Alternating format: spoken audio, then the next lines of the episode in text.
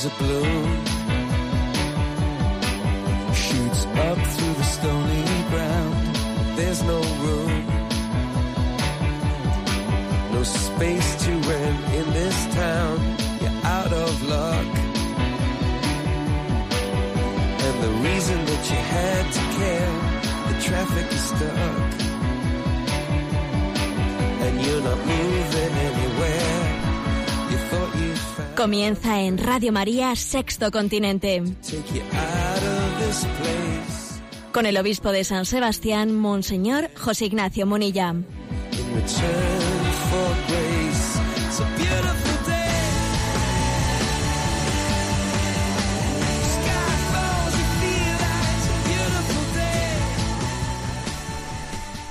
Un cordial saludo a todos los oyentes de Radio María. Un día más, con la gracia del Señor, nos disponemos a realizar este programa llamado Sexto Continente que lunes y viernes realizamos en directo, de 8 a 9 de la mañana, aquí en Radio María en España. Sabemos también que hay otros muchos oyentes que lo escuchan pues en diferido a través del podcast de Radio María, a través del canal de iVox, de, de iVox del Sexto Continente. A todos ellos también un saludo. Esta semana enviaba el siguiente mensaje a las redes sociales.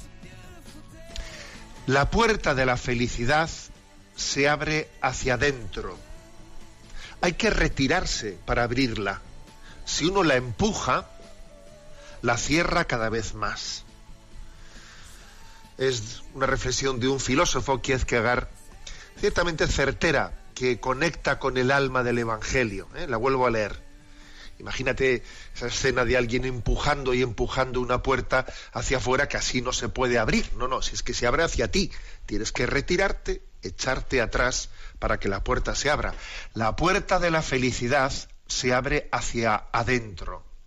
Hay que retirarse para abrirla. Si uno la empuja, la, la encierra, la cierra cada vez más. Esta es la, la paradoja de la felicidad que todos buscamos. La felicidad no se puede buscar en sí misma como un fin, sino como una consecuencia de haber entregado nuestra vida a un ideal que merezca la pena. Y además, además añadamos a esto la paradoja del Evangelio. El que, el que se busque a sí mismo se perderá el que se olvide de sí mismo se encontrará. Es camino ineludible de la felicidad el de la humildad, el de no buscarse a sí mismo, el de saber que debemos de, tener esa gracia, esa gracia del olvido de nosotros mismos para poder encontrar el don de la felicidad. Dios nos ha creado de, nos ha creado de forma en la que nuestro el objetivo, el, fin, la meta de nuestra vida no está en nosotros mismos, sino está más allá de nosotros mismos. Por eso esa imagen de alguien que empuja, empuja una, una puerta y según la empuja la cierra, la cierra, la cierra más, es una imagen mm, muy acertada, muy acertada. Un intento de ser feliz por el camino equivocado, empujando y empujando y cerrando y cerrando más las puertas de la felicidad. Que Dios nos conceda esa gracia del olvido de nosotros mismos para descubrir el verdadero camino de la felicidad. Bueno, pues este programa de Sexto Continente tiene también una interacción con vosotros a través de una cuenta de Twitter, los que sois, pues, eh, los que cercanos o navegáis por las redes sociales, la cuenta de arroba obispo Munilla, en, en Facebook y en Instagram también hay dos pues dos muros, dos páginas con mi nombre personal de José Ignacio Munilla y hay una página, mejor dicho, hay una cuenta de correo electrónico sextocontinente en la que también podéis hacer llegar vuestras preguntas, consultas, etcétera, que hoy intentaremos reservar un buen rato pues a atenderlas. Pero antes de eso, quiero comenzar el programa haciendo un comentario. Comentario en torno a esta semana por la, este octavario por la unidad de los cristianos en el cual nos encontramos. Sabéis que el octavario por la unidad de los cristianos pues se realiza concluyendo el día 25 de enero, que es el día de la conversión de San Pablo. Y en estos días, pues, tienen lugar distintos actos ecuménicos.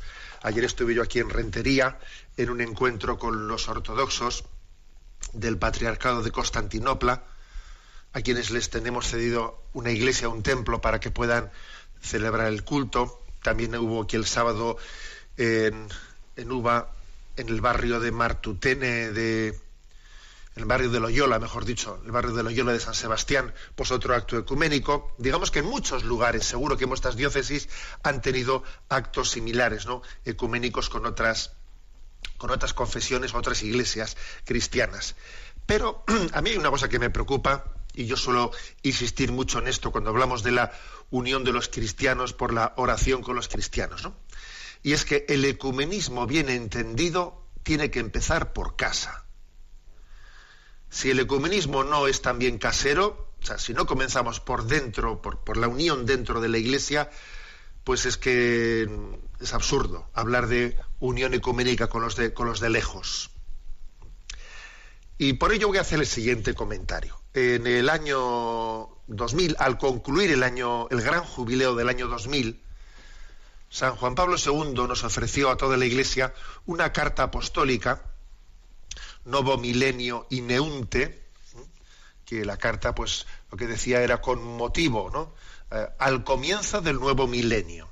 Al comienzo del nuevo milenio ofreció una, una carta apostólica, pues quería, quería ser un poco como programática, ¿no? Programática de por dónde tiramos en este nuevo milenio.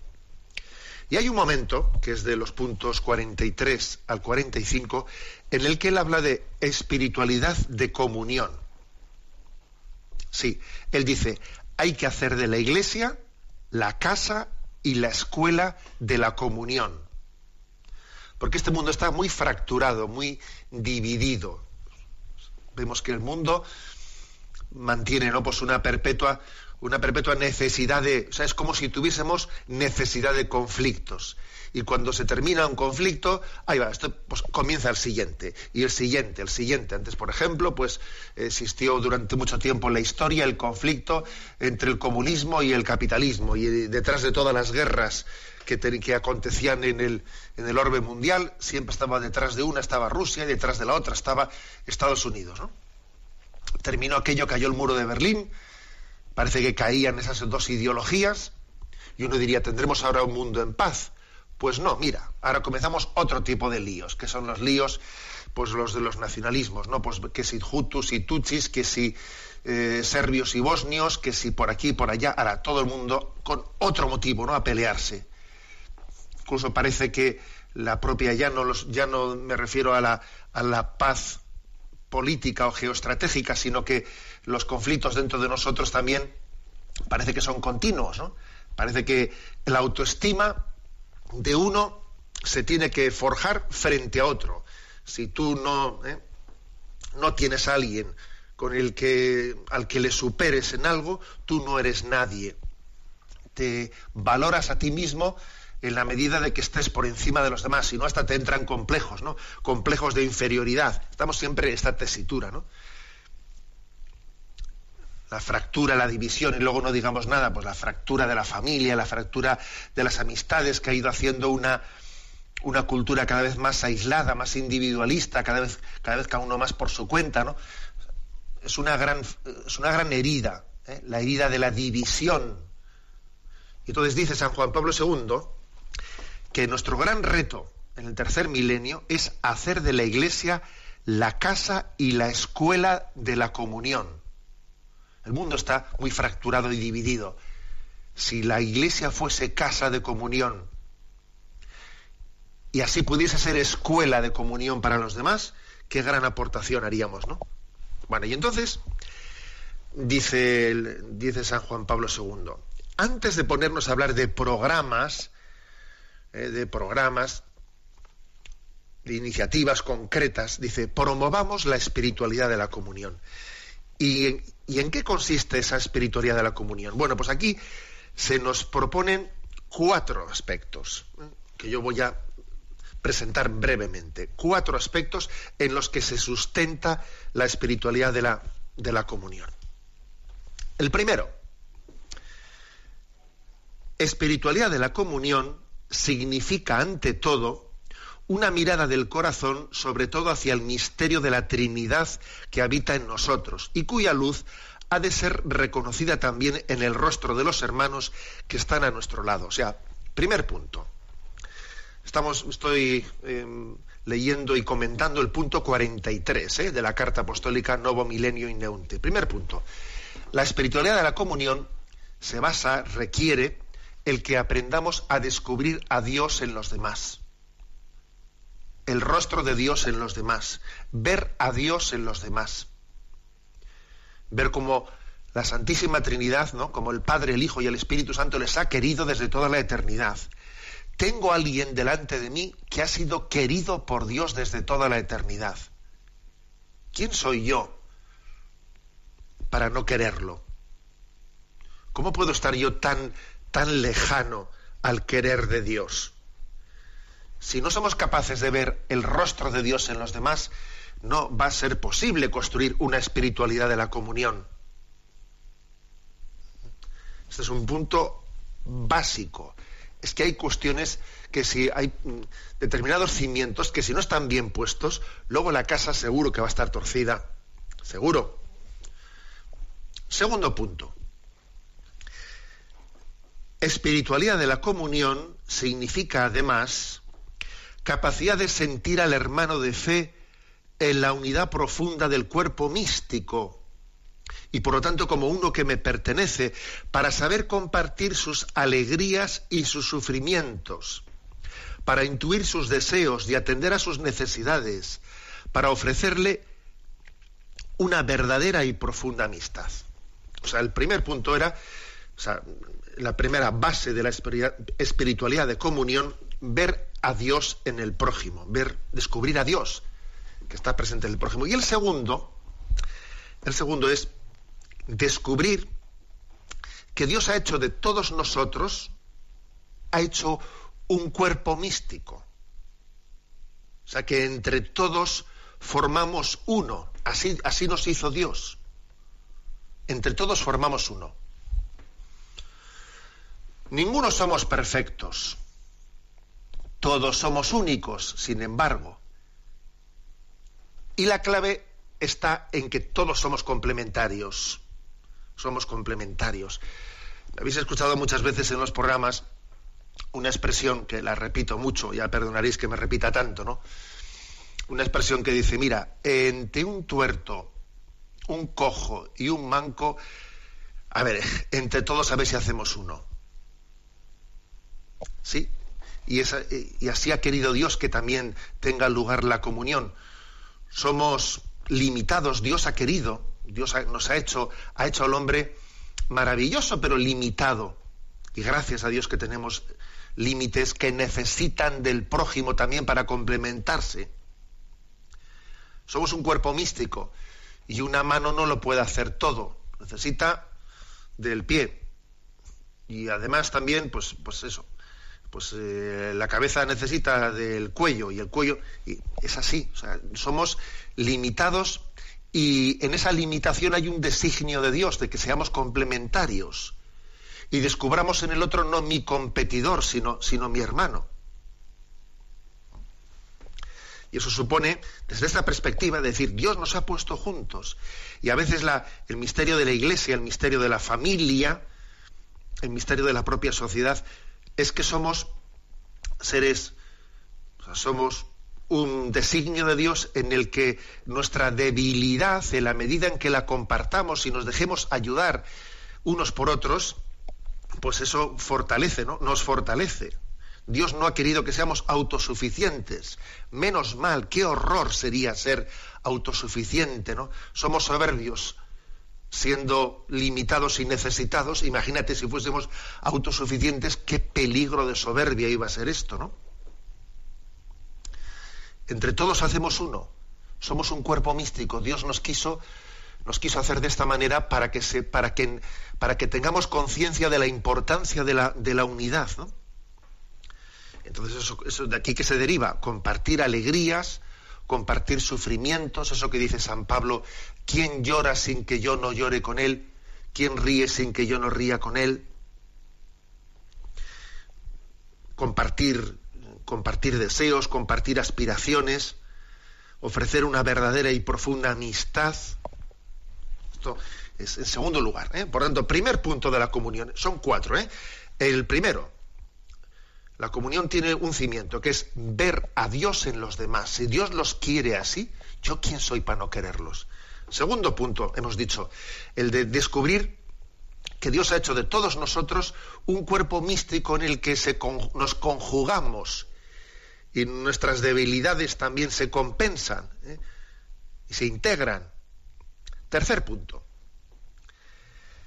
Espiritualidad de la comunión es también capacidad de ver ante todo lo que hay de positivo en el otro, para acogerlo y valorarlo como regalo de Dios, un don para mí, además de ser un don para el hermano que lo ha recibido directamente.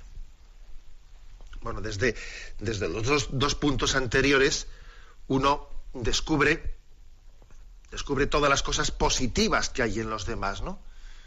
Y va sanando esa, esa herida que el pecado original ha hecho en nosotros, que es el tener que afirmarme contra alguien, contra alguien, valorarme a mí mismo frente, frente a alguien. decir, no, si, si el hecho de que haya alguien, pues haya una persona al lado mío que tenga que tenga pues muchas cualidades, etcétera, eso a mí no me hace sombra en el sentido negativo de la palabra. Más bien me da luz. Yo no, no siento una sombra hay una sombra que me está molestando, ¿no? En, alguien que tiene unos dones y unas cualidades que yo no las tengo. No me molesta, no me, no, me fastidia. No, es un don, es, es luz para mí. Decía esta semana también en un comentario enviado a las redes sociales, los que seguís estas cuentas de redes sociales, decía que, que el envidioso el envidioso es también un mártir, pero es un mártir del diablo. El diablo le tiene martirizado al envidioso, al celoso, ¿no? Es un mártir, porque sufre, madre mía, pero es un mártir del diablo, no es un mártir de Cristo. Entonces, el tercer fundamento, por lo tanto, de la espiritualidad de la comunión es descubrir todas las cosas buenas que Dios ha puesto en las personas que me rodean, que son luz para mí son luz para mí y me alegro y soy capaz de gozar con ellas como si fuesen mías. Pues porque somos un cuerpo místico, como decíamos antes. Me alegro. Ese don que es para él es también un don para mí, es un don para todos, ¿no? Alegrarse con el bien ajeno. Supone más virtud alegrarse con el bien ajeno que entristecerse con el mal de los demás. Hay que tener más virtud para alegrarse con el bien del prójimo que para entristecerse con el mal del prójimo. Porque lo de entristecerse con el mal del prójimo, pues hombre, pues un poquito por compasión y por paternalismo, etcétera, pues uno puede hacerlo sin necesidad de mucha virtud. Y porque, en fin, siempre existe en nosotros una cierta tendencia a la compasión, a que nos dé pena, ¿no? Pero alegrarse por el bien de los demás requiere mayor virtud, claro que sí. Cuarto, ¿eh? cuarto y último elemento de, de dónde está, digamos, las raíces de la espiritualidad de la comunión. Espiritualidad de la comunión es saber dar espacio al hermano, llevando mutuamente la carga de los otros. Gálatas 6.2. Y rechazando las tentaciones egoístas que continuamente nos acechan y engendran competitividad, ganas de hacer carrera, desconfianza y envidias. Por lo tanto, el último punto es, es decir, eh, trabajar, o sea, vivir la vida, vivir la vida dando espacio a los demás. El mejor líder, el mejor de los líderes, es aquel que suscita liderazgos. El mejor líder no es el que hace todas las cosas y anula a los demás. No, no, el mejor líder es el que suscita liderazgos y es capaz desde la sombra de ver cómo otros crecen. Es el mejor líder, ¿no? Y esto, y esto supone mm, pues una, una clave, un, cambio de chip, ¿no? Primeramente supone el que uno no ponga su ego, su egolatría eh, en el centro de su vida. Supone que especialmente tenga la capacidad de poner en el centro de su vida la búsqueda del bien, del bien común. Cuando uno pone el bien común en el centro de su vida es capaz de vivir esta, ¿no? de suscitar trabajo en comunión sin pretender, sin pretender estar él en el centro de todas las cosas. Que una cosa es ser luz y otra cosa es ir a lucirse, que son dos cosas distintas. En resumen, estos son los cuatro puntos, ¿eh? los, digamos, las cuatro claves para promover la espiritualidad de la comunión que, dice San Juan, Pablo II en el número 43 del Novo, Novo Milenio Ineunte. Primero, ver a Dios en el prójimo. Segundo, caer en cuenta de que Dios nos ha creado en un cuerpo místico en el que todos dependemos de todos. Tercero, caer en cuenta de que los dones, de los dones que Dios ha dado a los demás, son dones también para mí, de los cuales yo me alegro, de los cuales recibo luz. Y en cuarto lugar, trabajar, trabajar de manera que suscitemos, ¿eh? suscitemos la colaboración de los demás, de que no les anulemos, de que demos espacio a nuestros hermanos, de que nuestro liderazgo no sea, sea un liderazgo compartido. Es más, hacer hacer que solamente hacer nosotros. Eso también lo habéis escuchado muchas veces. ¿Qué es más? ¿Hacer o hacer hacer? Hacer hacer es mucho más. Bueno, estas cuatro claves ¿eh? de la espiritualidad de la comunión, dice San Juan Pablo II que de poco servirían los instrumentos externos de la comunión, hablar de reuniones, hablar de programaciones, hablar de no sé qué, si no estuviesen estas cuatro cosas de fondo. Porque todas esas esa especie de programaciones, reuniones y tal, se convertirían en medios sin alma, en una máscara de comunión pero no en una verdadera comunión. Bueno, éteme aquí que está, que yo creo que cuando hablamos de la semana del octavario, perdón, de la, por la unión de los cristianos, etcétera, etcétera, pues digamos esto, porque es que si no mm, hacemos cosas que, les puede faltar la raíz, eh, el cimiento, para que sean auténticas y verdaderas. Bueno, voy a poner una canción que tiene una historia detrás que yo seguro que muchos la conoceríais, pero yo la he conocido esta semana y me ha emocionado. ¿no? Yo conocía la canción de Eric Clapton, eh, Holy Mother, Madre Santa, Madre Sagrada. Conocía esa canción, lo que no conocía era qué había un poco detrás de ella. Y es que pues he escuchado la historia que además también está pública en internet y está en Wikipedia, etcétera. La historia de Eric Clapton, sabéis que es un guitarrista pues de los más virtuosos de la guitarra eléctrica, junto con Mark Knopfler y algunos otros guitarristas que tienen pues, auténticos virtuosos de la guitarra. Bueno, pues yo desconocía que este hombre en su infancia, es un hombre de una edad avanzada, ¿eh? en su, él es de Inglaterra, y su madre fue una, pues su madre le concibió soltera con 16 añitos, muy joven, ¿no? Se quedó embarazada de un soldado canadiense. Bueno, el caso es que como su familia descubrió que la, que la niña, ¿no? que pues estaba, estaba embarazada, ahora, con 16 años, decidieron hacer algo, algo, vamos, verdaderamente inusual, ¿no? Y es que se ocultase el embarazo de esta chica, de la madre de Eric Clapton, se ocultase el embarazo y cuando nació el niño, Eric, pues se, se hizo un poco la pantomima de que había sido un hijo más, ¿no? De, de, la abuela, vamos. ¿eh? De manera que Eric Clapton creció en una familia pensando que su madre pues era su hermana mayor, que tenía 16 años más que él, y resulta que era su madre, ¿no? Y pensando que, que, sus, que sus padres, ¿eh? pues que sus padres eh, eran, cuando en realidad eran sus abuelos, ¿no? Descubrió la verdad a los nueve años. A los nueve años descubrió la verdad y eso le, le cambió la vida en el sentido de que le hizo una herida muy profunda, comenzó ahí a fracasar en los estudios, pues eso fue para él una, un golpe muy grande, ¿no? El haber vivido esa, esa contradicción el que se le hubiese ocultado esa realidad, el no haber vivido la relación con la madre de una manera normalizada, ¿no? Y dice él que, que a partir de ahí esa herida tan grande que le llevó pues, a fracasar en los estudios y tal, pues dice él que le llevó a ser un niño malo, ¿eh? un niño malo. Él dice así eso de sí mismo, ¿no? Seguro que no sería para tanto, ¿no? Pero el caso es que luego él compone esta, esta canción más tarde, ¿no? La canción Holy Mother. Madre Sagrada, ¿dónde estás? Esta noche me siento partido en dos. He visto las estrellas caerse del cielo. Santa Madre, no puedo evitar llorar.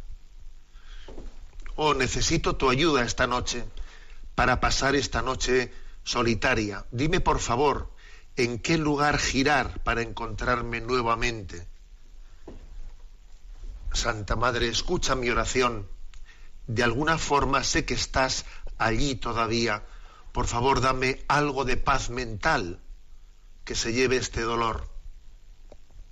Santa Madre, escucha mi llanto. He maldecido tu nombre cientos de veces. Siento la ira corriendo por mi alma. Santa Madre, no puedo mantener el control.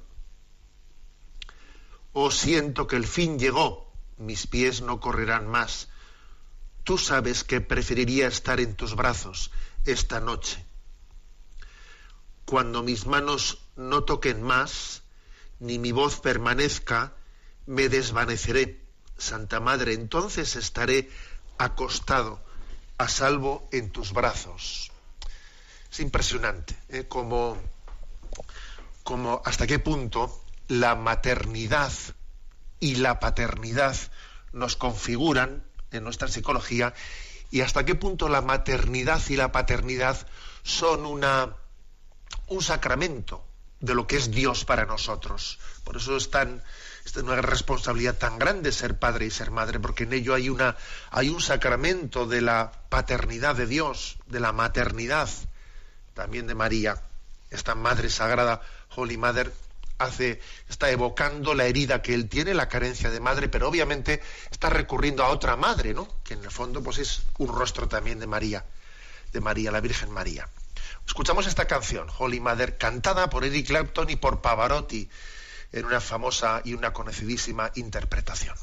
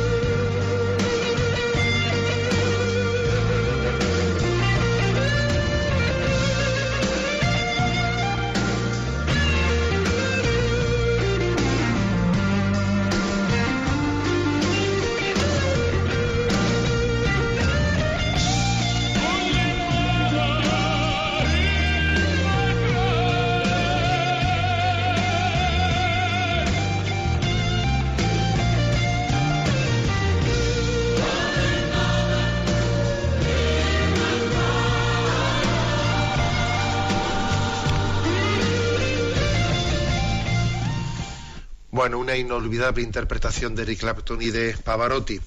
Holy Mother, Santa Madre, Madre, Madre Santa, Madre Divina.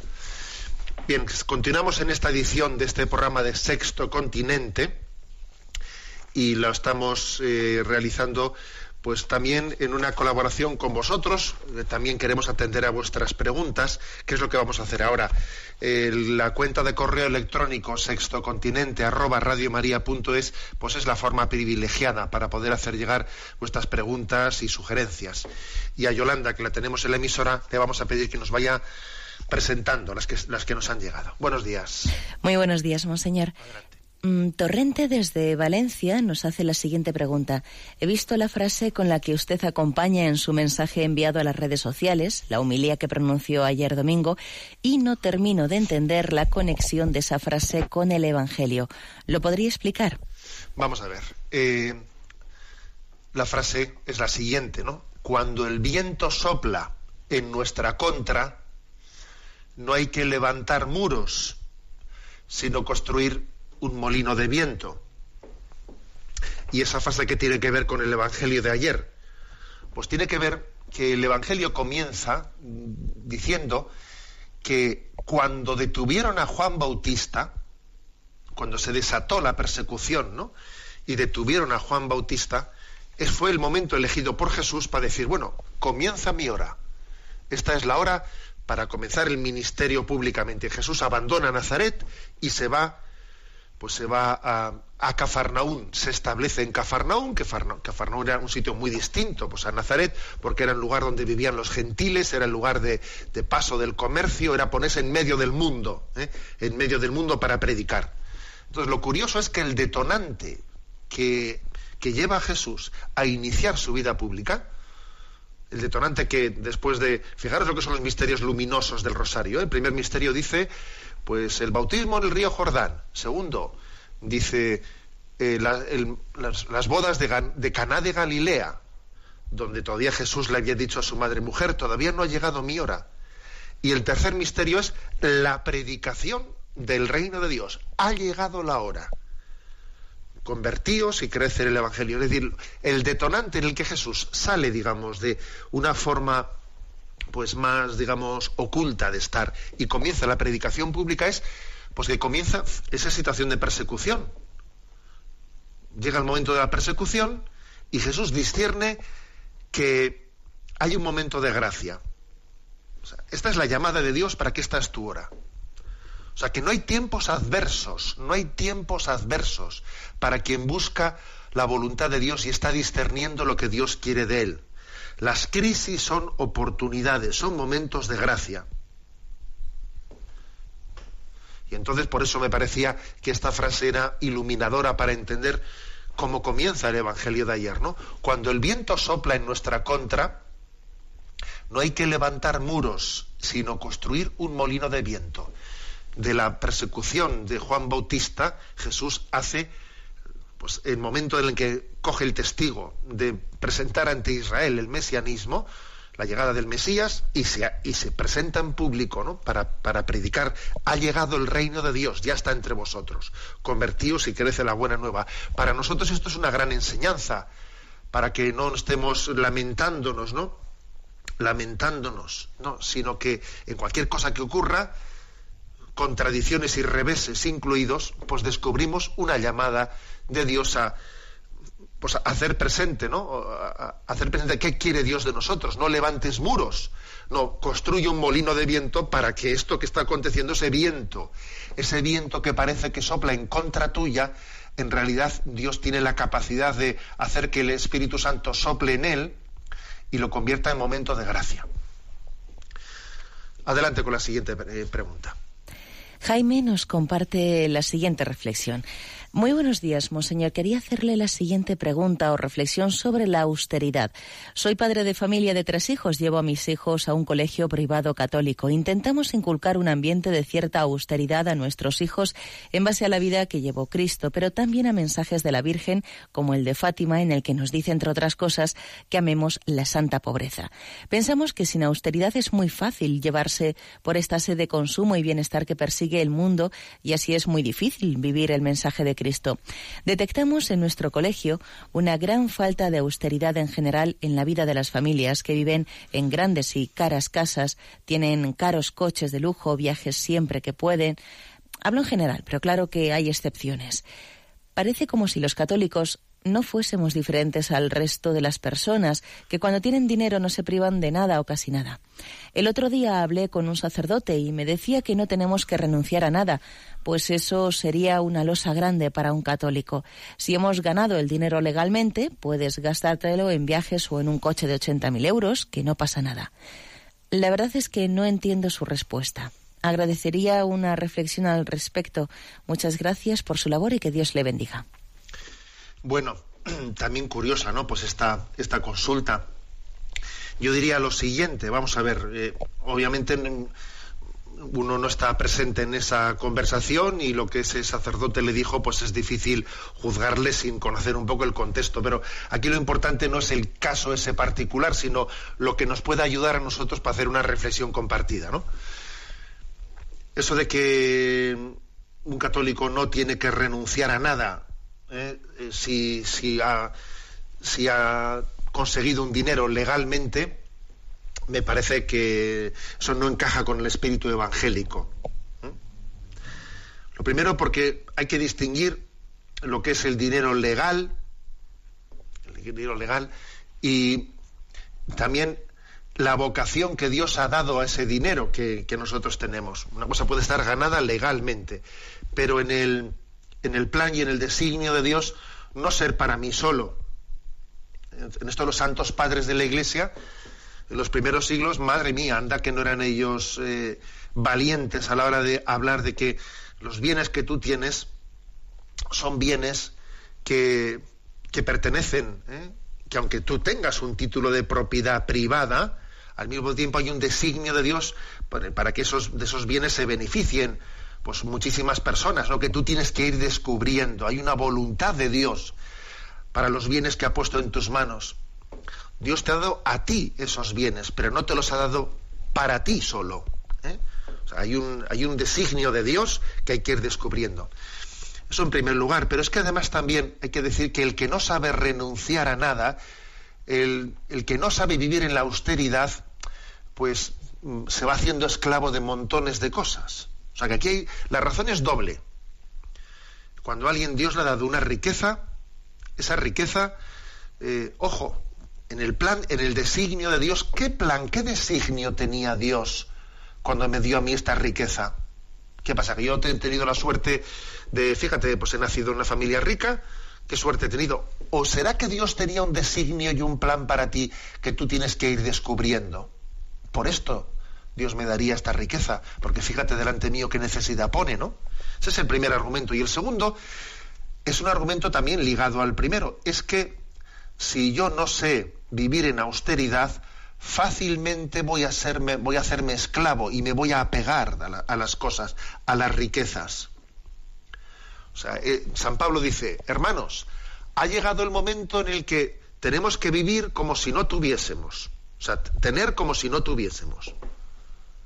El que tenga, que posea como si no poseyese. Es decir, con, sin, apego, sin, esa esclavitud que suelen generar las cosas en nosotros. Ha llegado el momento en que el que tenga tiene que vivir como si no tuviese, con austeridad. Y eso, eso es clave. O sea, la austeridad es el precio de la libertad. Sin la austeridad no hay libertad. Luego, esa frase de que un católico no tiene por qué renunciar nada, pues si ha ganado el dinero legalmente, madre mía, esa frase, bueno, yo no sé en qué contexto fue pronunciada, pero obviamente no, es admisible en sí misma. ¿eh? sí misma. Bueno, yo diría estas dos cosas, ¿eh? que el Señor eh, permita hacer el discernimiento necesario, ¿no? Pues para que cada uno lo aplique a su vida y vea de qué manera Dios le llama. Adelante con la siguiente consulta. Claudia Ramos nos hace la siguiente consulta. Me he oído, he oído que hay gente que se casa solo por la iglesia y en la familia hemos tenido una discusión sobre si eso es posible. Sabemos que hay mucha gente que se casa por lo civil y no por la iglesia, pero ¿es posible casarse por la iglesia y no por lo civil? Vamos a ver, ¿es posible casarse por la iglesia y no por lo civil?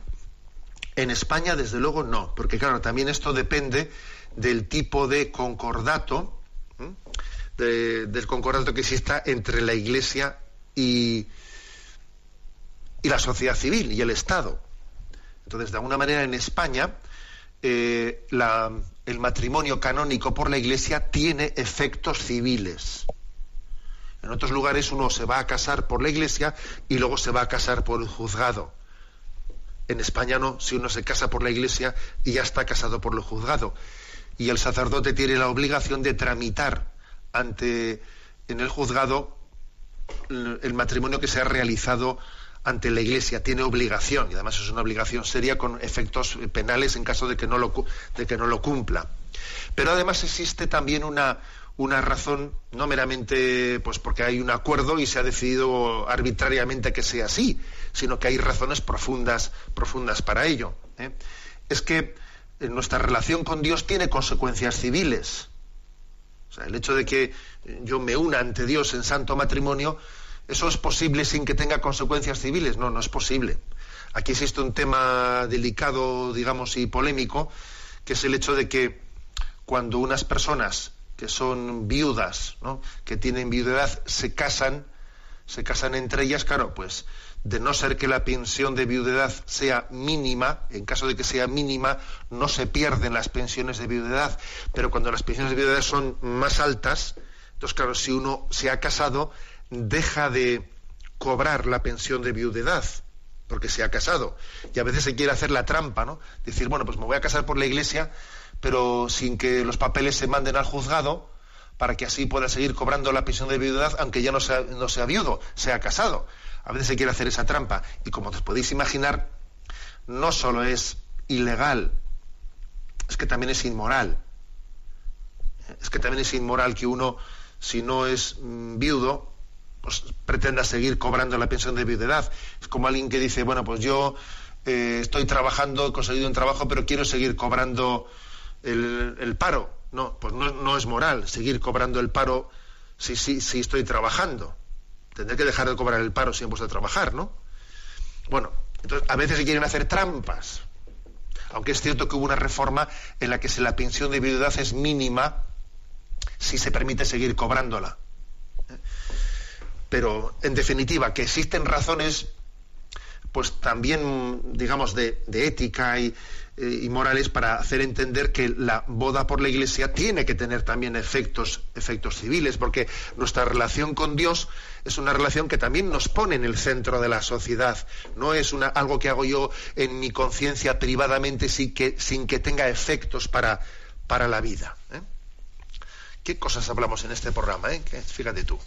Bueno, hablando de aquí de matrimonio, pues eh, ha llegado, me ha llegado, como tenemos unos oyentes así que hay para todo, pues un matrimonio que ellos también, él se llama Miguel Parrado y su esposa María Vi, que son oyentes del programa, ellos eh, componen música, música cristiana, y entonces, pues eh, en torno a la exhortación a Moris Leticia, han escrito también, han, han pues, han compuesto una canción que se llama Rosa Blanca, en una defensa apasionada del matrimonio por la Iglesia, en una defensa de la sacramentalidad del, del matrimonio. Vamos a escuchar esta canción, Rosa Blanca.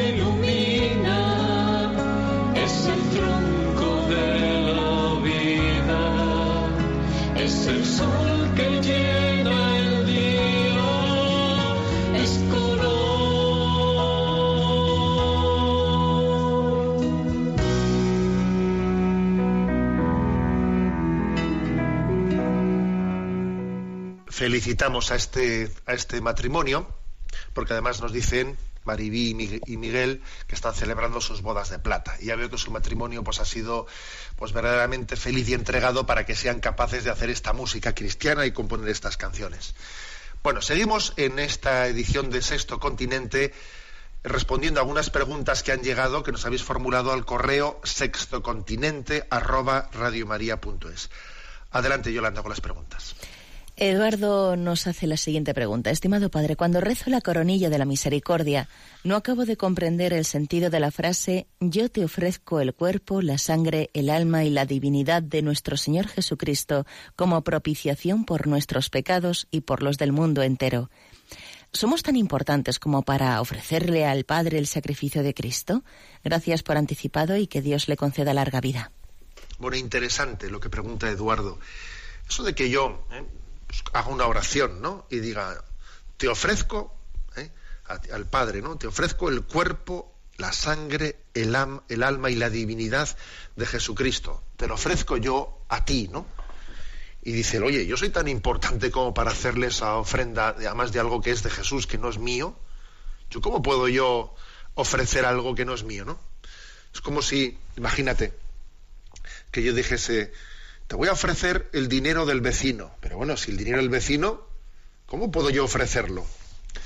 Pues es que es impresionante, ¿no? Está, sí, señor, eh, estamos llamados a ofrecer a Cristo al Padre. O sea, nosotros también hemos sido hechos por el bautismo, eh, también sacerdotes que ofrecen el sacrificio de la vida. Y si ofrecemos a Dios cosas, el valor que tienen las cosas que ofrecemos es porque las unimos a Jesucristo, al ofrecimiento de Jesucristo. Si yo le ofrezco a Jesús, pues eso, tengo una operación, tengo hecha puesta la fecha para una operación, imagínate, ¿no? Si yo le ofrezco eso, el valor de ese ofrecimiento, el valor de ese ofrecimiento en sí mismo no tiene un valor salvífico. Mi operación, mi operación tiene un valor salvífico en la medida en que está unida al sacrificio de Jesucristo. Y entonces sí, le, pu- le puedo hacer ofrecimiento ¿no? de mi operación, porque unida al sacrificio de Cristo va a tener un, pues un designio salvífico seguro, ¿no? Y además también como, como sacerdote, porque somos sacerdotes por el bautismo, aunque pues no sea en distintos grados, ¿no? Pues también estamos llamados a ofrecer el sacrificio de Cristo. Cuando vamos a, a la Eucaristía, aunque de forma diferente, no solo es el sacerdote que preside, el sacerdote ministerial, el que ofrece el sacrificio de Cristo al Padre, sino que también todos los allí presentes. Cuando el sacerdote dice, por Cristo con Él y en Él, a ti Dios Padre, todos respondemos amén y nos unimos a esa ofrenda de Cristo al Padre. Por lo tanto, decir, ¿quién soy yo para decir, te ofrezco el sacrificio de Cristo? Pues es que el Señor me ha, me ha metido, ¿no? Me ha, me ha incluido en este misterio de la Iglesia en la que la Iglesia ofrece a Cristo al Padre y dice, y dice mira, y en Cristo te ofrezco toda mi vida. ¿eh? Es uno de los momentos cumbres, cumbres de, de la espiritualidad cristiana, la de que alguien pueda decir, Señor, acepto y ofrezco. Acepto esto que ha, acontecido, lo acepto, no me voy a eh, rebelar contra ello, lo acepto y lo ofrezco, unido a Jesucristo, para que sea pues, parte de ese designio salvífico. Bueno, adelante con la siguiente consulta. María de Alcalá de Henares pregunta, estimado monseñor, ante todo muchas gracias por su programa. Creo que una de las cosas que más me ayuda en mi vida interior es confesar con frecuencia y sin embargo me cuesta mucho hacerlo. Siempre surgen excusas para que lo retrase. ¿Podría decirnos unas palabras sobre esto? Además quiero agradecer desde aquí a todos los sacerdotes que dedican tiempo a esta tarea. En mi diócesis es fácil encontrar sacerdotes en el confesionario, cosa que cuando salimos de aquí muchas veces es más difícil. Gracias de antemano por todo. Bueno, me parece maravilloso ese agradecimiento que hace María a los sacerdotes, ¿no? que dedican tiempo a esta tarea, porque es verdad que el sacramento de la confesión para los sacerdotes suele ser, por una parte, una fuente de las mayores alegrías, porque os puedo asegurar que un sacerdote en celebrando el sacramento de la confesión suele tener las mayores alegrías y consolaciones que Dios te da en tu vida, y muchas veces dice uno, ojo, por esta confesión merecería la pena haber entregado la vida como la, como, como la ha entregado el sacerdocio, ¿no? Pero, pero esto no quita que también sea muy sacrificado, pues porque cuando uno tiene que responder a un horario y hay que, y hay que estar ahí y hay que ser sacrificado y además también vienen personas con problemas, vienen personas pues con depresiones, con tal, con cual, y es duro el tener que, eh, pues que, que escuchar y ser paño de lágrimas y es duro. ¿eh? Entonces yo creo que este agradecimiento de este agradecimiento a los que dedican su tiempo y su esfuerzo al sacramento de la confesión me parece me parece de un sentido eclesial estupendo, ¿no? Estupendo. Y una llamada de atención a los que igual tenemos olvidado, eh, a los sacerdotes que igual deberíamos de dedicar más tiempo, ¿no? A la atención del sacramento.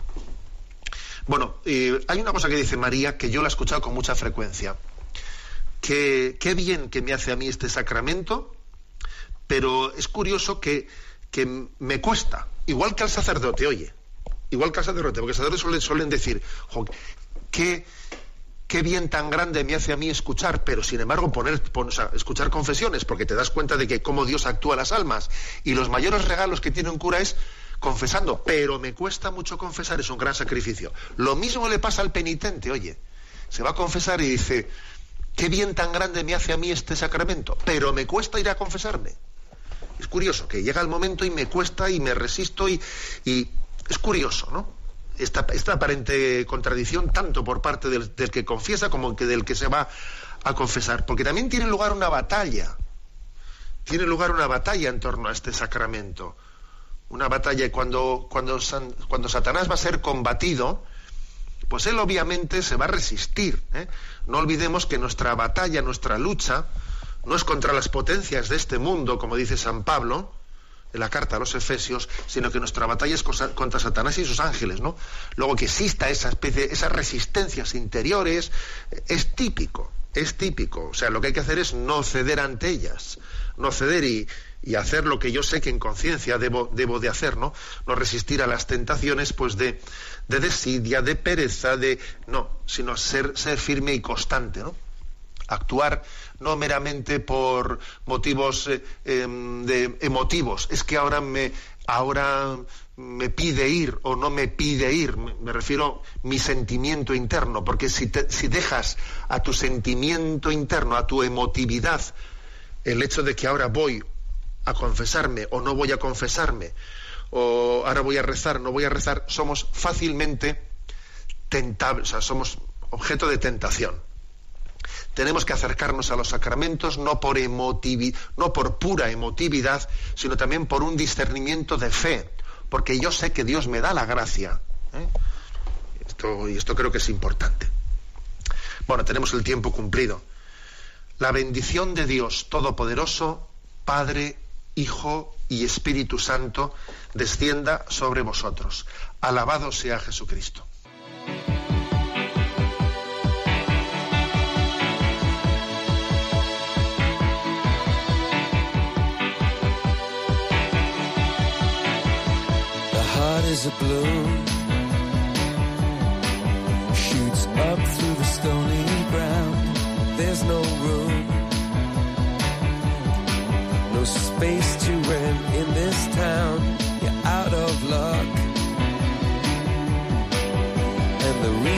You had to care, the traffic is stuck.